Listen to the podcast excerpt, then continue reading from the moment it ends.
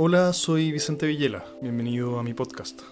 Mi capítulo anterior sobre el caso mitocondrias y falsa espiritualidad tuvo más tracción de lo habitual. Me llegaron decenas de comentarios de personas que esperaban que más gente se pronunciara en voz alta sobre este tipo de personajes. Espero haber sido un aporte en esa dirección. El podcast de hoy no trata sobre exactamente lo mismo, pero sí guarda cierta relación. Hoy hablo sobre narcisismo con Mariel Marfil.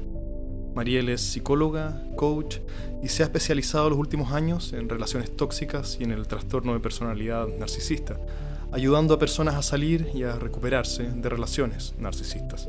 Aquí hablamos sobre las diferentes versiones del narcisismo, la versión grandiosa y la vulnerable, sobre el narcisismo como un continuo que existe desde rasgos comunes hasta el narcisismo maligno. Hablamos sobre algunas de sus conductas más comunes en relaciones de pareja, sobre la dificultad para identificarlos y sobre otros temas relacionados. Espero que te sea útil. Mariel, muchas gracias por aceptar mi invitación a conversar hoy algunos minutos. Eh, hace tiempo que quería invitar a alguien para hablar sobre narcisismo, así que he estado esperando una conversación como esta. Quiero empezar eh, comentándote cómo empieza un libro La Ramani Durvasula. ¿sí? Su, primer libro lo empieza con esta clásica metáfora del escorpión que quiere cruzar el río, ¿cierto? Y se sube arriba una rana, pero, pero ella, ella la modifica un poco y es un cisne, no es una rana quien acepta eh, que, el, que, el, escorpión se suba sobre su lomo y, cruzar al otro lado del río, luego de que le promete que no, que no lo va a picar. Y justo cuando están por llegar a la otra orilla, el escorpión muerde al cisne y el escorpión salta a, la orilla y se salva, ¿cierto? Y, ahí es cuando el cisne le pregunta, bueno, ¿por, ¿por, qué me mordiste si estábamos llegando, me prometiste no hacerlo? Y el escorpión le dice, porque está en mi naturaleza. Em, ¿qué, ¿Qué te parece esa metáfora para ilustrar el narcisismo? Em, correcta, válida, y, así es el narcisista.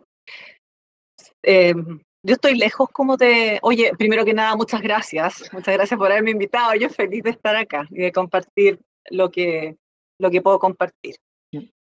Eh, me carga parandulizar sobre el narcisismo, porque ya decir narcisista ya es súper peyorativo. Y, y, creo que hay que eh, ajustar las, definiciones y distinciones que tenemos sobre el, narcisismo. Así que cuando tú me das esa metáfora, eh, yo la, encuentro adecuada para estos momentos porque el narcisista tiene su historia, el narcisista tiene su crianza, el narcisista entonces tiene sus defensas para poder afrontar este mundo de la mejor manera que puede. A veces hace mucho daño, sí el narcisismo, siempre lo digo, el narcisismo es un continuo, es un espectro. Mm. Desde un narcisismo que algunos autores califican como un narcisismo sano, necesario, para autofirmarse, para el amor propio, para enfrentar ciertas situaciones, estrategias narcisistas también eh, se le podría llamar. Pero esto va avanzando en un continuo según la gravedad. Entonces no podemos meter a todas las personas narcisistas dentro de un mismo saco, así como maquiavélico, satánico, Mm. Así que me parece, pero, pero sí, pues su esencia. Em, más que su esencia son sus mecanismos de defensa. Mm, mm, me parecen un montón de cosas ahí por preguntarte, pero quiero quedarme un poco con cómo ya empieza el libro, porque después dice, eh, termina la metáfora, dice algo así como que el narcisista en realidad es incluso peor que el escorpión, porque el escorpión eh, en, en, el cuento reconoce su naturaleza, lo admite, ¿cierto? Le dice al cisne que lo hizo porque está en él, mientras que la persona con trastorno de personalidad narcisista es incapaz de verlo. no puede, sí, en su, en su nivel medio ya de trastorno de personalidad, que es parte de su estructura, entonces personalidad, no puede porque va contra su ego, el reconocer errores, eh, fallas, vacíos, es reconocer que está mal y no puede. Es justamente el traje que se ha puesto para ocultar todo esto, entonces no puede. Y lo que le resulta más fácil es proyectarlo en los otros. Mm. Dijiste que es un continuo el narcisismo. ¿Cómo, entonces, dónde está el umbral pasado el cual esto es incorregible? O cómo, no sé, cómo uno dibuja los matices de grises. Sí, hay algunos autores que define el narcisismo, o sea, ya digo narcisismo y ya es algo patológico, pero para otros muchos autores, como te decía, también hay rasgos narcisistas en cualquier persona como parte de su existencia. La, como dices tú, ¿cuándo pasa este continuo a ser patológico, a ser ya un trastorno de personalidad? Mm. Y es cuando se instaura un patrón de, de rasgos de personalidad que se hacen inflexibles y persistentes en el tiempo. O sea, yo puedo andar, no sé, una semana enojada, una semana sentida, una semana puedo andar súper sensible, pero cuando estos rasgos se hacen persistentes, inflexibles, rígidos, uno, cuando estos rasgos además em, se hacen demasiado eh, notorios, eh, predominantes en la, en la, personalidad, y yo diría que la, la medida así como eh, importante, cuando hacen daño. En los libros sale clínicamente significativo en otro y en sí mismo. Mm, mm. Producen depresión del otro, producen ansiedad, angustia del otro, en sí mismos también. Entonces ahí estamos hablando de algo patológico. Y mm. eso desde ahí también va aumentando en este continuo hasta llegar a un narcisismo muy, muy patológico, muy dañino, asociado con otros trastornos de personalidad, como el trastorno limítrofe, el antisocial. Mm. Y cuando dices patrones inflexibles y rígidos, ¿eso significa incorregible? ¿Es verdad esto que no hay cómo cambiar a, alguien que sufre de esto? Nuevamente, esto depende del continuo, ¿no es cierto? La dificultad está en que como no hay una conciencia o hay una imposibilidad, más bien, eso me gustó, hay una imposibilidad, hay una imposibilidad de reconocer los propios errores Em, mm. Para ir a una terapia, para hacer cambios, tiene que haber voluntad de cambio. Si no hay voluntad de cambio, nunca vas a llegar. Tiene que haber una gota de empatía, o sea, de entender que mi conducta tiene un impacto sobre los otros, que a lo mejor a mí no me produce nada, pero tiene un impacto, por ejemplo, que es distinto a las personas con trastorno autista o, o las personas Asperger, que entienden que su manera de concebir las emociones y su mundo puede generar un impacto sobre los otros. No lo entienden, pero tienen conciencia de ese impacto. Un narcisista no lo tiene. Entonces es difícil que llegue a la consulta. Llegan por qué cosas? Llegan por eh, montos de ansiedad y angustia, porque su vida es un desastre también. Eh, porque con otras, hay mucha comorbilidad, depresión, ansiedad, anorexia, a, suicida te toca atender personas que fueron abusadas por un narcisista y también narcisistas que llegan a la consulta, ambos dos. No, yo no, yo me he especializado en las personas que se han relacionado incluso amorosamente ah. eh, con una pareja narcisista, hombre o mujer. Mm. Cada vez llegan más hombres también.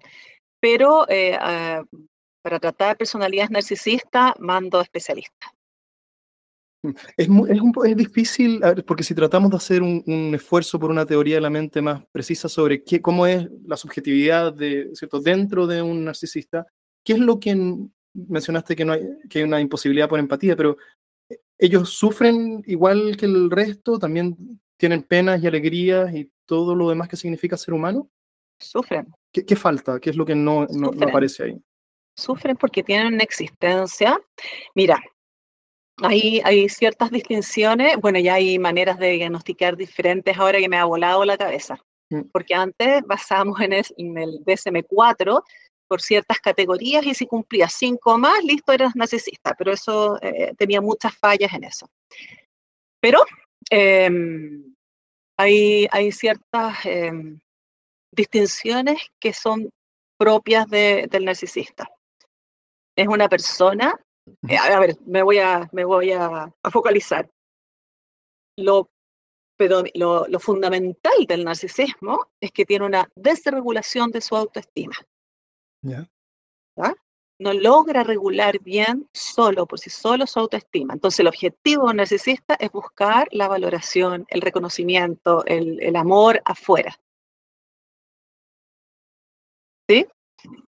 Entonces se pone un traje para disimular em, la poca valía que pueda tener, em, los desajustes que pueda tener, se pone este traje de, con esta de autopercepción grandiosa, de éxito, de logros.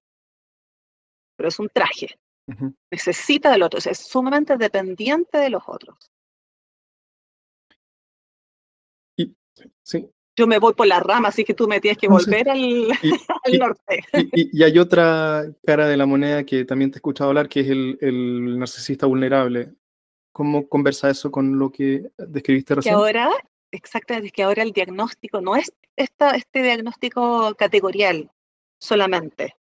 Va a haber una conjunción entre eso y los modos o los problemas que tienen su funcionamiento como persona.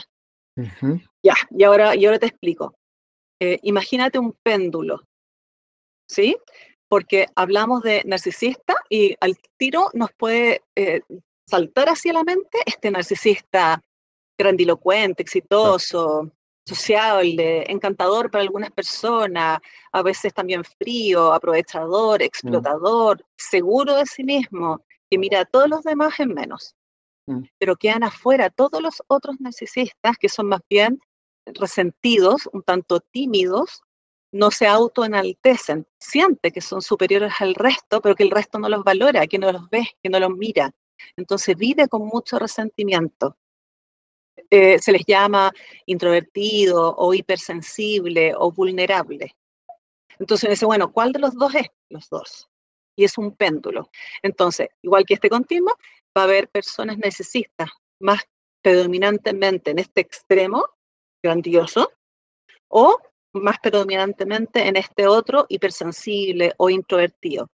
O, lo peor de todo, una oscilación entre los dos. Entonces, yo soy seguro de mí mismo, fantástico, pero supe que el otro estaba hablando mal de mí y me vengo abajo así terriblemente. Hay una oscilación. Entonces, ahora el, diagnóstico es dimensional y se mide por según el funcionamiento de la persona, según su empatía, la autodirección, em, el grado de intimidad y de identidad. Mm. Después, si quieres, lo vamos explicando todos, pero porque eh, cuando, cuando lo comento así con las personas que necesitan saber cómo, oh, mi pareja realmente es narcisista, porque no, el narcisista no va a ir a, un psicólogo para que lo evalúe. Acá lamentablemente pasa por la observación y la vivencia de la persona que está relacionada con la persona narcisista. ¿Y por qué es importante? Porque finalmente ah, podría ser cualquier nombre, pero porque le da, le da un norte a la persona que ha estado viviendo con una persona narcisista, está sumamente culpógena, sumamente confundida y necesita aclararse. Por eso hacemos estas distinciones en, la, en el diagnóstico. Mm. Antes de quizás hilar un poco más fino, mencionaste antes que, que, que, quizás la palabra es tan arrojada últimamente en Internet sin mucho, es como un diagnóstico inmediato que ha perdido un poco de su peso. ¿Cuál es la definición clásica básica de narcisismo para acotar de lo que estamos hablando?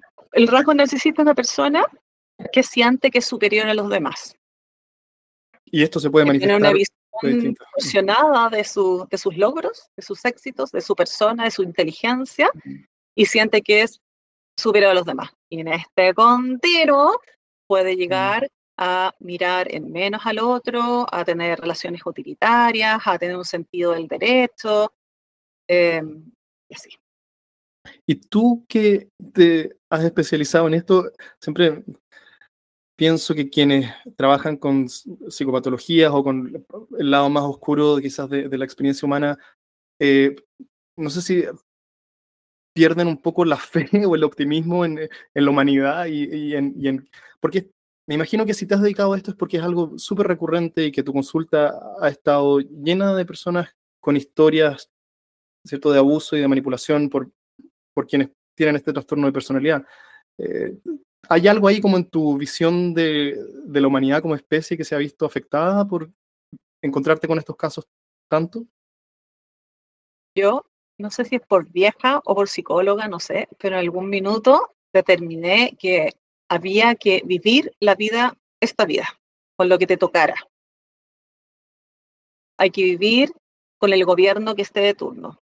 Hay que vivir con el, con el clima que esté de turno y hay que vivir con las personas que te toquen vivir y hay que hacerlo lo mejor posible. Mm. Eso se me acaba de ocurrir ahora, pero es que ese es como mi, como mi, es como, ya, hoy día creo que estamos en una epidemia de narcisismo mm. porque todo, hay, hay como una sociedad que, que apunta a eso. Imagínate que los niños hoy día nacen mirándose a través de una selfie y están todo el rato así como grabando como varias veces hasta que salen perfectos. Su identidad la basan en los likes que hay. Eh, las personas en el trabajo em, eh, tienen que mentir, tienen que ser otra persona como para poder estar en las posiciones en que tienen que estar. Entonces hay una epidemia. Entonces eso no, no, no, no me hace pensar como mi hija o mi hijo que dicen que no quieren tener hijos porque para qué lo van a traer a este mundo y como está sucediendo con mm. mucha gente que les digo, tienen que ver Terminator porque pueden ser como la Sarah O'Connor y tener el personaje que nos va a salvar. Yo, yo me encontré esto, yo, para mí fue una sorpresa también, ¿ah? yo buscando desde antes de la, de la pandemia, buscando como renovarme, actualizarme, quise hacer esto más online y, la mentora con que estuve trabajando eh, nos obligó a especializarnos en un nicho, quedarnos en un nicho, cosa que para un psicólogo nunca ha sido así, porque uno es como medio mentolato, me está en un área, pero recibe muchas cosas y ahora decían como, no, esto. Mm. Y, observé que recibía muchas mujeres con problemas así de, esta, de este calibre en, en las relaciones con su pareja. Y al ponerle nombre, era, fue como, oh, narcisismo, claro que sí, mm. esto es narcisismo. Y pensé que iba a ser un taller, dos talleres, y llevo cuatro años, eh, y sí, hay, lamentablemente hay mucha gente. Es, increíble cuando uno le pone nombre a la dinámica que quizás viene pasando hace cuánto tiempo y no, uno no logra encasillar qué es lo que pasa y finalmente dar con una definición es, una suerte de alivio, me imagino que tú lo has visto mucha gente, este como, ah, ahora, es eso, eso es lo que está pasando, ¿cierto? ¿Sabes qué? Es el, cuando me escribe me dice, lo leí y todo me calzó. Te escuché y todo concordaba. Entonces, en parte es un alivio, o esto es lo que me pasa producto de esto, y también empieza otra historia, que es el de enfrentar qué voy a mm. hacer con esto. Mm. O si una persona ya está fuera, porque muchas veces reconocen esto ya estando fuera en la relación, es como, qué espanto, todo lo que me está pasando ahora y el no poder avanzar, el no poder superar esto, obedece a otras cosas, a secuelas, a abuso narcisista, mm. con un síndrome de víctima eh, narcisista. he visto algunos posts tuyos sobre eso. Ah, ah, pero antes de hablar de eso, tú me imagino que tienes el radar mucho más calibrado que, más finamente calibrado que la mayoría de nosotros para detectar eh, banderas rojas, ¿cierto? Como le dicen, red flags, señales que indiquen que alguien puede ser narcisista. ¿Podría explicar qué es una bandera roja y, y, cuáles son las más comunes que te hacen al tiro, ¿cierto? E, encender tus alarmas frente a alguien que se mueva o diga o haga ciertas cosas? Es que no me gusta el término bandera roja. Ah, pero te lo oí a ti, creo, ¿no? No. ¿No? no. no me gusta mucho. Sí, a lo ah. mejor poder haberlo mencionado alguna vez, pero es que no me gusta mucho porque nuevamente caemos en la farandulería. Prefiero hablar de indicadores. Y los indicadores creo que son más benevolentes. Porque además, si le hablas a una persona de, ay, ¿no viste las banderas rojas? O mira todas las banderas rojas, resulta que las banderas rojas no las ves cuando estás ahí. Mm. Una, una paciente muy inteligente, bueno, suelen ser todas inteligentes, me decía, las banderas rojas no existen. No existen porque las banderas son para verlas y esto jamás lo vi. Mm. Y ahora que, que, estoy afuera, me costó más todavía verlo. pero bueno, pero te entiendo de dónde va tu, tu pregunta, que son como indicadores. ¿Por qué tampoco me gusta ver, eh, tratarlo con bandera roja? Porque después andamos todos espirituados, porque entonces habló mucho, en una cita habló mucho de él, a ah, bandera roja, churra, ya empezamos a, a, a criminalizar, criminalizar el pobre sujeto, a la, a la pobre no, no podemos como definir a una persona por una, dos, tres banderas rojas, sino que es un conjunto de cosas, pero sobre todo, y aquí perdona, yo siempre me explayo más de lo que es necesario, pero eh, sobre todo a cómo se siente la persona con ese sujeto o con esa sujeta. Entonces, siempre les digo, ándate primero a ti misma. Uno, has perdido espontaneidad, sientes que mm, no puedes ser tú, porque si dices una cosa, eh, hay una reacción que, no te gusta y si dices otra, mm, tampoco. Sientes que de una u otra forma te has ido aislando eh, porque tus amigos no son aburridos, porque tu gente es, un poco tonta, porque no están a la altura de tu pareja, porque tu familia es un fastidio. Em, sientes que has perdido control sobre tu vida y que esta otra persona está teniendo como un, como un control de todo, toma las decisiones, a veces te deja fuera, em, a veces te, pide incluso eh, interviene, como que invade tu mundo personal, en el dónde estás, dónde fueron, eh, hace escenas de celos también, o revisa tu teléfono y te dice que tienes que revisar su, teléfono. O de pronto, todas las cosas eh, tienes la culpa tú y tienes esa sensación de que todo, eh, tú fuiste amablemente hablar de algo que te estaba pasando y todo termina en que tú tienes la culpa. Em, bueno, y ahí vamos mm. creciendo, tiene reacciones un tanto em, como desadecuadas. Ah, otra típica, mm, empiezas a justificar sus conductas, como que da explicaciones por él a su familia, no, que estaba muy estresado.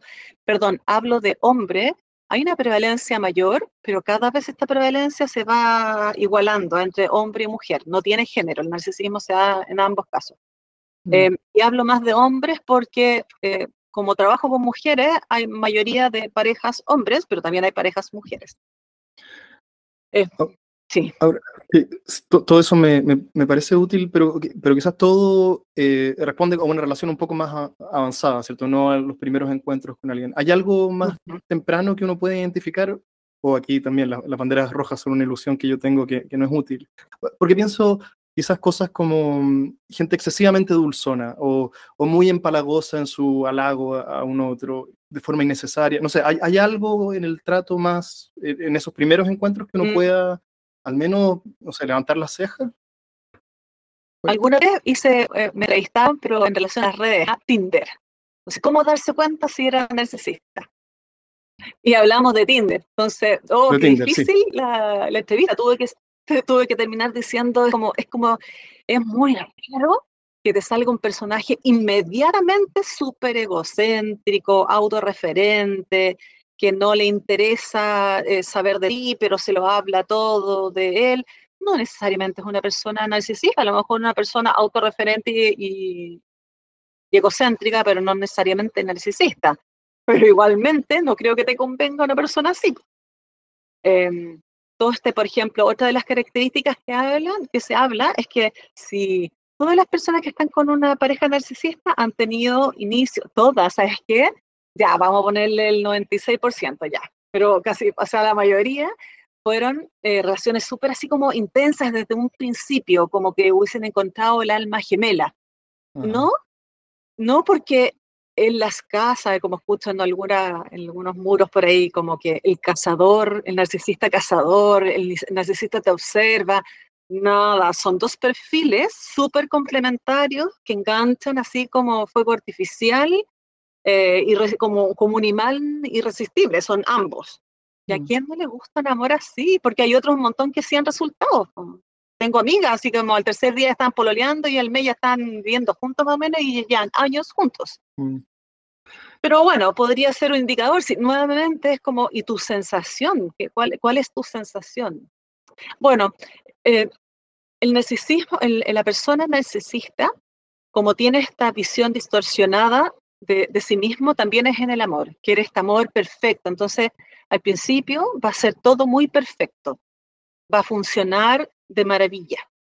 Y van a ser tal vez meses eh, en que todo, no muchos meses, ¿eh? pero, pero meses en que, en que todo va a ser como muy idílico. Pero en la intimidad, después la persona narcisista no puede sostener esto idílico. Entonces empiezan a aparecer estos rasgos, em, porque recuerda que una de las cosas como no, no, no puede regular bien su autoestima, de base es porque no puede regular bien sus emociones tampoco. Su autoestima es súper, eh, está muy disminuida. Mm. Es, es incapaz de, de, mentalizar las necesidades de un otro. Em, de hacer eh, tan importante para él o ella lo que le está pasando al otro. Em, sus relaciones también se van a dar en cuanto tiene un interés sobre el otro. Sus relaciones van a ser un tanto utilitarias. No es muy genuino la interacción o el vínculo con el otro. Entonces es difícil mantener esto a nivel de relación de pareja. Mm. Y hay otro aspecto además. Empiezan a salir los rasgos paranoicos. Entonces, esta persona que se emparejó tan excelente, porque suelen eh, relacionarse con personas excelentes, no con personas de bajo eh, perfil. Acuérdate, pues su visión distorsionada también es de la mujer o el hombre maravilloso o maravillosa. Entonces, esta persona también les resulta amenazante, les resulta como una sombra. Entonces, esta relación que se suponía horizontal, recíproca, mutua, interdependiente, no la puede sostener así. Entonces empieza a tomar el control de esta relación. Yo siempre hago este monito, ah, yo soy... Sí, sí. se torna una relación eh, de dependencia insana vertical. Una relación vertical es de, de padre-hijo, madre-hijo, donde el hijo tiene una figura de seguridad en sus padres, pero no, el hijo no es la figura de, seguridad para los padres, por eso es vertical. Esto es lo sano, pero en una pareja esto tiene que ser horizontal. Mencionaste, hay relación entre padre e hijo o madre e hijos, que mucho del, contenido online sobre narcisismo es sobre parejas, pero quizás la dinámica es aún más perversa cuando es entre hijos y padres. Eh, podría, y, menos esperada además, ¿cierto? Porque parece mm, mm, menos, incluso evolutivamente adaptativo, no sé, menos, eh, es más contraintuitivo que tal cosa exista, como, como padres narcisistas. si, hay, si hay una persona narcisista, creo que hay un gran porcentaje que uno de sus padres también haya sido narcisista. Mm. Entonces no es... Sí, es contraevolutivo, es, de acuerdo, pero existe, es una, es una realidad. ¿Podríais describir, a, grueso modo, cómo es esa dinámica entre, entre un padre o madre narcisista y sus hijos? Mira, así lo explico a veces en el programa, en el Yo sin mi narciso, que esa es una frase que salió una paciente, así como, ¿qué voy a hacer yo sin mi narciso? De ahí quedó el, el programa. Les explico esta, esta situación así. Ay, tengo unos monitos, ah, pero los tengo muy lejos. Eh, que se imaginen a dos niños, ¿ya? En este caso una mujer porque trabajo con mujeres y este otro un, un hombre porque suelen tener parejas hombres. Pero los dos nacen en una familia donde uno o dos de los padres, por X motivo, no está disponible emocionalmente, porque trabaja mucho, porque está ausente, eh, porque está enfermo, porque es alcohólico, porque es depresivo, depresiva, eh, porque se pasa peleando con su pareja, porque no tiene porque tampoco recibió esa educación eh, emocional. Bueno, la cosa que está ausente. Y muchas veces uno de esos padres es narcisista. Y esta niña, por ejemplo, esta niña aprende rápidamente a, a complacer a este padre o a esta madre, a adecuarse y satisfacer las necesidades de este padre o esta madre, porque entendió que no tiene un amor incondicional hacia ella es, un, es un amor al revés, muy condicional, muy sujeto a las, las satisfacciones que le pueda brindar a su padre. En cambio, este niño, esto es, esto es un, es un cuento, en cambio, este niño también tuvo un padre o una madre narcisista, pero él no pudo adecuarse, no supo cómo adecuarse, no supo ser complaciente. Y muchas veces este niño fue eh, eh, distanciado, maltratado, vivió con personajes no disponibles y llegó un minuto en que se puso un traje y dijo, a mí no me pisa nadie porque yo soy superior. Así fue como enfrentó la vida. Mm. O también este niño tuvo una madre sobreprotectora, que es lo peor que le puede pasar a un niño. Porque siempre pensamos sobre protección como sobre amor, no, una, una, una madre sobreprotectora en realidad no ve a su hijo, está actuando a través de su hijo lo abriga porque ella tiene frío, le da de comer porque ella tiene hambre, lo ensalza, le dice que es perfecto porque ella necesita tener a este hijo y para que le dé esta autoimagen a ella porque va a ser narcisista también. Y este niño, eh, a lo largo de su desarrollo, mm, va a seguir repitiendo esta, este concepto de que es superior y mejor que todo el resto no va a aprender en los momentos que tiene que aprender, por ejemplo, de tolerancia a la frustración, no va a aprender, entonces no va a aprender tampoco consideración hacia los otros, respeto hacia los otros, empatía hacia los otros, porque no lo aprendió. Mm. Así es que eh, si, si, me pusiera, yo debería hacer un estudio alguna vez. ¿ah? Hay dos cosas que quiero, que quiero ver. Te la comento al tiro la otra. Pero si uno hiciera así un catastro, las parejas de personas narcisistas suelen haber tenido algún padre narcisista. Mm. Y, y, la persona narcisista suele haber tenido un padre narcisista también, mm. lamentablemente. Lo otro que me encantaría estudiar es que, ¿sabes qué? Yo diría que ya nos estamos acercando como al 50% de mis pacientes son psicólogas y médicos. Ah, mira. Se me, se me ocurre entonces con, lo que dijiste recién que toda alguien narcisista puede tener cinco hijos y relacionarse de manera distinta con ellos. Pienso, no, sé si esto es así, pero pienso que hay como una suerte de favorito que tiene el narcisista en su, en su vida, que es con quien genera una relación más tóxica, no sé cómo decirlo, de codependencia, no sé cómo, cómo se dice, que, es, que, es, especial. Hay, siempre hay una relación que es marcadamente aquella donde hay más manipulación que, en el resto. Hay como una víctima eh, central a la vida. El niño de oro, el niño de oro que le dice, es que suele pasar porque el narcisista, acuérdate que necesita alimentar su autoimagen. Entonces va a ensalzar a este hijo, va, lo va a hacer su favorito, eh, se va a lucir ante la gente con este favorito. Pero es por mm. eso. Hay algo como de secuestro aquí, ¿no? Siempre, siempre cuando leo, escucho esto, me, pienso, hay algo aquí, como una abducción, a un secuestro, alguien como que te robó tu, tu no sé, ¿te, ah, hace sentido esto? De la palabra secuestro. Sí, ah, podría ser secuestro. Es que no están en contra de la voluntad. Em, en el programa, en el Yo soy narciso, voy muy despacito metiendo esta, este otro, esta otra mirada, que si bien hay un perfil del narcisista, ¿de acuerdo? También hay un perfil de la persona que se relaciona con un narcisista. Es más, mm. puede ser ya listo, un accidente, pero ¿por qué te quedaste? Suelen ser años, Vicente, años. Tengo pocas personas que fue a los seis meses o al año que, se dio cuenta, ¿no? Suelen ser años. Y hay un...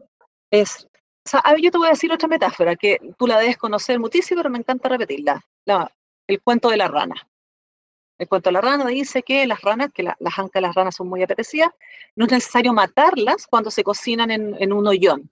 Se meten con agua fría antes el agua caliente y a medida que el agua se va calentando, la rana se va adaptando al calor. Pero cuando ya no resiste, cuando siente que tiene que saltar, su sistema nervioso ya está malogrado y no puede. Así ocurre con esto. Los cambios de la persona narcisista y de la dinámica de la relación van siendo solapados. Mm. Van siendo sutiles. Es el comentario, es esa conducta, fue la actitud que tuvo. Y la, pareja del narcisista empieza a acomodarse, empieza a adaptarse, empieza a ganar, eh, porque ve, siente de repente distancia, entonces se la juega para, reducir esa brecha y acercarse. Listo, me volvió a ver, me volvió a reconocer. Mm. Estamos, estamos bien otra vez hasta que empieza otra vez a, ver esta brecha y, hace, y así se va adaptando y no se da ni cuenta cuando llega un minuto en que, mira, frase de mis pacientes, dejé de ser yo. Por no perderlo a él, me perdí a mí. Parecen cliché, pero son, son reales, son sentimientos reales. Es una desconexión. Cuando hay mucho tiempo incluso, para poder sobrevivir a un tipo de relación así, tan maltratadora y de repente tan, tan solapada, hay que disociarse nomás y funcionar tratando de mantener esta relación y aguantándose cuando está mal y pisar sobre huevos, porque nunca sabes cuándo es así. la, la, persona necesita para mantener este control y poder sobre la otra persona lo hace con esta alternancia entre afecto y maltrato, que después cada vez va siendo más maltrato que afecto. Es, es decir, como eh, eres el amor de mi vida y después por favor dame espacio o yo no puedo vivir sin ti y hago cosas sin, sin consultarla, sin pedirla, o, o dónde, pero no, no, no, no vayas con tus amigas porque yo, yo, yo te necesito, tengamos un tiempito, hace tanto tiempo que no estamos juntos, pero después desaparezco. Entonces la persona va pisando sobre huevo y se va adaptando, la rana. Todo eso quizás más que habla a lo que te quería decir antes, quizás que, no es secuestro o, es como el secuestro de una secta. Hay algo aquí como medio sectario, es, como una la relación narcisista es algo así como una secta de, un N de uno. Em, ¿Te hace sentido? Siento que, siento que hace poco me leí un libro sobre colonia de dignidad y me acuerdo ahora mientras tú estabas hablando, y hay esto de em, humillar y, golpear y, castigar al favorito de Paul Schaeffer en público, ¿cierto? Para después volver a, decirle que era el favorito. Hay este, esta dinámica, como tú describiste, que, uno nunca sabe dónde está bien parado, eh, también presente en las sectas. Así no sé si hace sentido. Así Sí, sí, así es. Lo que pasa es que el secuestro me, me, me, hizo ruido un poco porque secuestro en contra de tu voluntad y acá es muy con tu voluntad. Tú decides quedarte ahí pero estás obnubilada, estás confundida porque en, este, en esta alternancia la persona narcisista empieza a utilizar defensas narcisistas como las manipulaciones, la denigración, em, em, todo lo que conocemos con estas frases bonitas como el gaslighting mm. eh, o el ghosting y no te das ni cuenta. Pero sí, es como una secta. Quiere decir que hay parte de responsabilidad en la persona que es eh, ¿cómo se le dice? Al, al co-narcisista. Sí, sí, sí, sí. No, yo no diría que no es responsabilidad de estar ahí porque entras en un juego que no te das cuenta. Eso me cuesta mucho hacerlas entender porque hay mucha sensación de culpabilidad, siendo además personas inteligentes, eh, o sea, ¿cómo caí en esto? ¿Cómo no me di cuenta? ¿Cómo no salí antes? ¿Cómo expuse a mis hijos si es que los tienen a esto? ¿Por qué ahora todavía sigo sufriendo? ¿Por qué vuelvo? Eh, ¿Por qué no logro superarme? Y hay mucha carga de culpa. Entonces, la idea acá es, volver a un estado de inocencia porque, porque no te diste cuenta. Es por la dinámica narcisista. Pero sí eres responsable cuando te das cuenta, responsable por ti misma. Ok, ahora lo sabes ¿Qué vas a hacer? Acuérdate que responsable son dos palabras, responsabilidad, la habilidad de dar respuesta. Vamos, y te aliento a, que confíes en una habilidad para dar respuesta. Este es el lugar donde estés, dentro de la relación, fuera de la relación, pero ya, hazte cargo de ti, vamos. Y eso significa salir, fuiste una víctima en algún minuto, pero ahora ya, querida, párate y seamos protagonistas. Me carga ese hacer de, de, como es, de víctima protagonista, pero es verdad, es como, ya, párate. Yo te ayudo, te ayudamos todas, pero hazlo. Ajá. ¿Qué, ¿Qué es el gaslighting? El gaslighting es una, un concepto tomado de una obra de teatro, que no me pregunté los nombres, pero en esta obra de teatro el protagonista trataba de engañar la percepción de la, de la jovencita, eh, por ejemplo, encendiendo luces cuando ella había apagado las luces, cambiando objetos cuando ella pensaba que estaba acá para distorsionar su percepción y ella pensara que estaba loca y aprovecharse de ella en su, en su fortuna. Y lo mismo hace eh, la persona narcisista. ¿Con qué fin? Como porque, no sé, pues, pelean por alguna cosa, y, pero pero es que yo te dije, amor, que, mm, em, que en realidad no quería conversar de esto. ¿Cómo, ¿Cómo es eso? Tú me llamaste. No, si tú empezaste. No, corazón, tú me llamaste para conversar. Me preocupas. Estás olvidando muchas cosas. O, eh, ¿dónde están las llaves? ¿Cómo dónde están las llaves? Tú me dijiste que las ibas a dejar colgar en la puerta. mira la puerta. No, si no están. Amor, tú las dejaste en la puerta.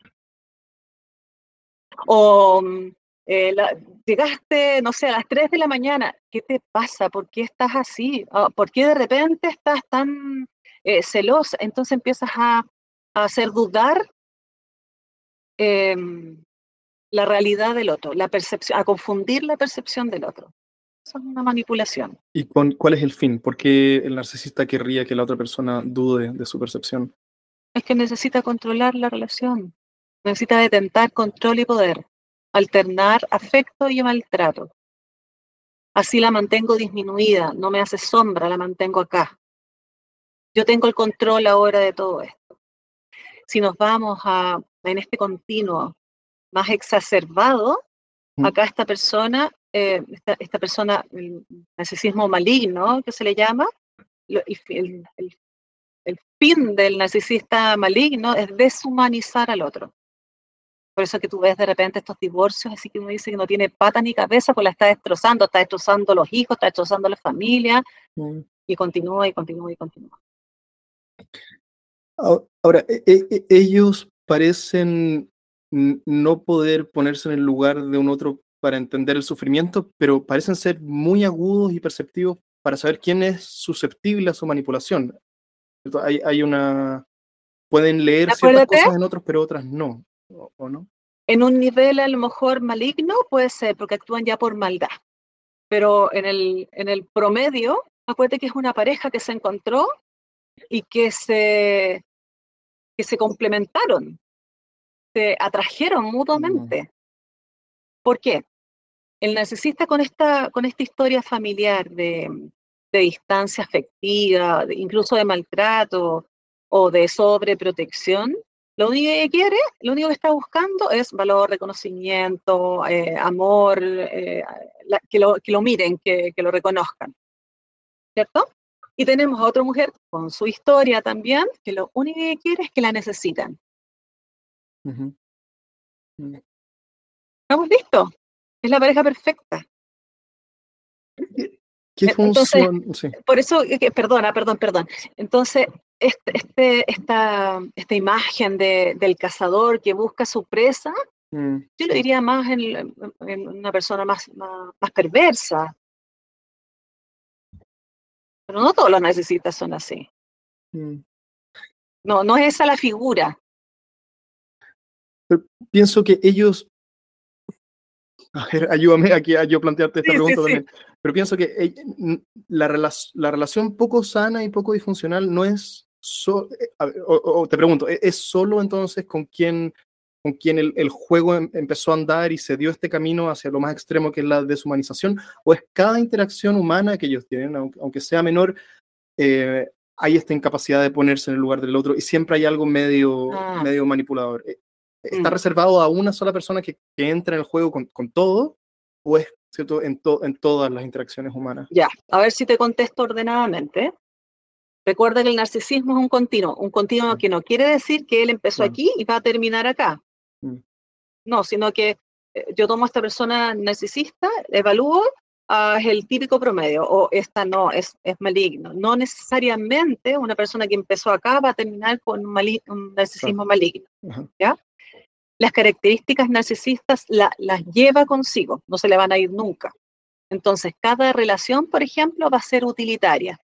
Pero obviamente, por ejemplo, se va a codear con personas que siente también que son importantes, pero no va a ir a ser atados con el jefe. Con el jefe va a mantener esta relación de, eh, de, tú a tú, de igual a igual. Si es en las relaciones más íntimas donde no puede sostener eso. Mm, pero, eh, pero su perfil narcisista va a ser con cada relación que tenga. Y sus relaciones van a ser utilitarias. Mm, te quiero preguntar dos cositas más. ¿Tenéis cinco minutos más? Sí, por supuesto.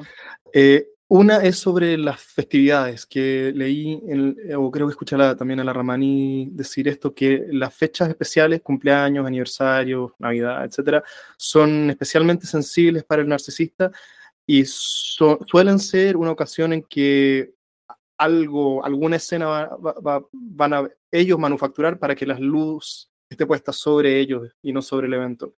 Eh, es, ¿qué, te parece esto? ¿Te, hace sentido con tu experiencia?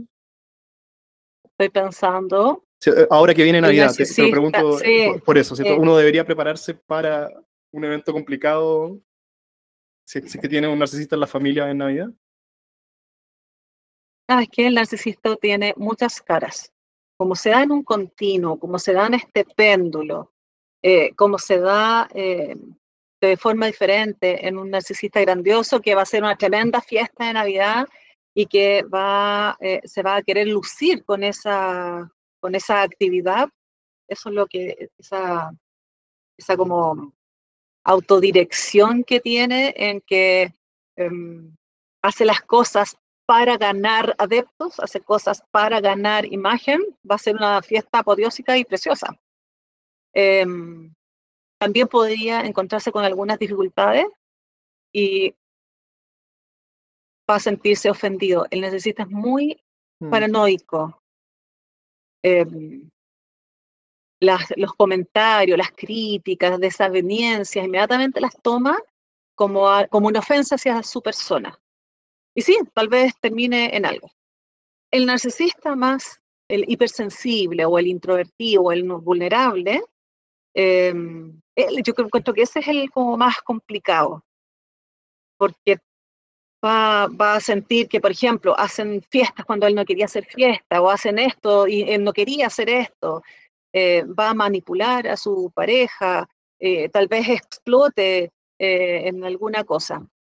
Son, son fechas sensibles y son sensibles para todos, porque la, pareja, de la, pareja del narcisista también entra en esta sensibilidad, porque vive una vida un poco vacía y sin sentido, pisando huevo todo el tiempo. Mm, mm. Alguien No sé si contesta muy bien eso tu pregunta, pero no es, no es como viene fecha, fecha así, va a pasar algo, están más expuestos ambos. Hay una, a ver, tengo una última pregunta, pero antes de eso, relacionado con esto de la fiesta, ¿hay como una especie de ambivalencia en cómo reaccionan a un, a un evento en que un minuto es celebrado y el minuto siguiente la comida es fea y mala y el minuto siguiente eh, todo está precioso y después, ¿cierto? ¿Cómo no te preocupaste de esto y no compraste los vasos, qué, sé yo? ¿Hay algo de eso también? ¿Te acuerdas que te dije que ahora el diagnóstico se hacía en cuanto a niveles de funcionamiento? Y uno de esos es el funcionamiento de la intimidad. Y eso, eso es lo que tú, a eso es lo que te estás refiriendo. Porque em, hacen como una referencia excesiva al trato de los otros. Y van a estar felices si los otros los están mirando, celebrando, si lo están reconociendo, y se van a sentir como, ya, pues sigamos con la Navidad. Espectacular, mira, los tengo todos felices. Es la mejor fiesta Navidad que han tenido en sus vidas pero va a mirar para el lado, otra que va a estar así como diciendo alguna cosa, ¡ah! y al tiro va a decir, ¿qué está, te está hablando mal de mí? ¿Qué no le gustó? ¿Qué desagradecida es o, o, desagradecido? No lo hice bien. Algo me pasó. ¿Te acuerdas en esta oscilación entre la grandiosidad y la vulnerabilidad? sí, está en, en, en un restaurante con su pareja. La llevó al mejor restaurante, están comiendo exquisito.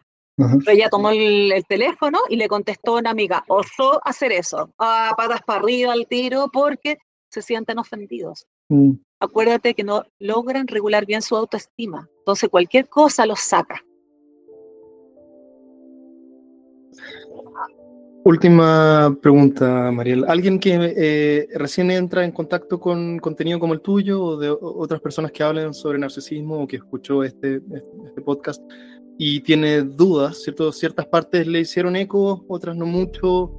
Eh, ¿Qué consejo le daría a alguien que piensa que quizás hay una persona con estos rasgos en su vida, pero no sabe si profundizar porque el dolor que puede significar admitirlo, si es que eventualmente se da? Eh, ¿Qué le diría a alguien que está en, en esa etapa? Dos cosas. Uno, que es importante informarse, porque el dolor sí, lo va a pasar y por un rato, versus a vivir años con ese dolor que no sabe cómo identificar y, qué lugar darle. Y dos, que si no logra dar con un nombre, se mira a sí misma. La está pasando mal, su vida no está siendo feliz, entonces busca ayuda. Está bien pedir ayuda. Y lo digo porque la pareja de la persona narcisista suele no pedir ayuda. De hecho, para afuera luce muy bien, la, familia, la pareja, ella, bien, nadie se daría cuenta que ella está sufriendo o que él está sufriendo. Entonces eh, es como instigarlo a busca ayuda, eso va a estar bien. Y, y busca información, eso va a estar bien. Súper. Y ábrelo, ábralo, háblalo. Es que no me entiende porque para afuera es social. Bueno, entonces a esas personas no, busca otra más.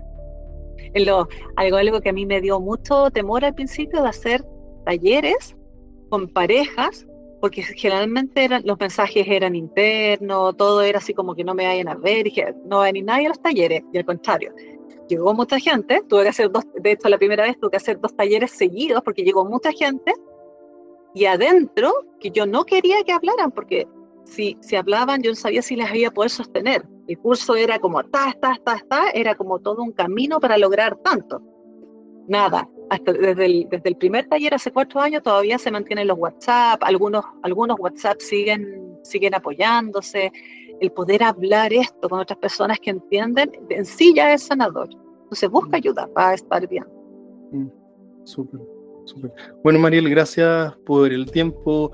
Eh, para mí aprender sobre esto ha sido muy revelador, como para mucha gente, así que me parece muy necesario y la prevalencia de que esto está allá afuera, eh, ¿cierto? está demostrada por, por, cada vez más gente interesada en este tema. Así que gracias por tu tiempo hoy día y por lo que haces. Muchas gracias a ti, Vicente, por el interés y por darme este espacio. Creo que es tan importante compartir. Si este contenido te resulta interesante, suscríbete a mi canal de Spotify para recibir notificaciones cuando tenga nuevo contenido por compartir. Y si te gustaría ayudarme, puedes recomendarme a tus amigos y seguirme en mis redes sociales. Todas las ayudas en difusión serán profundamente agradecidas. Como siempre, gracias por tu tiempo y hasta la próxima.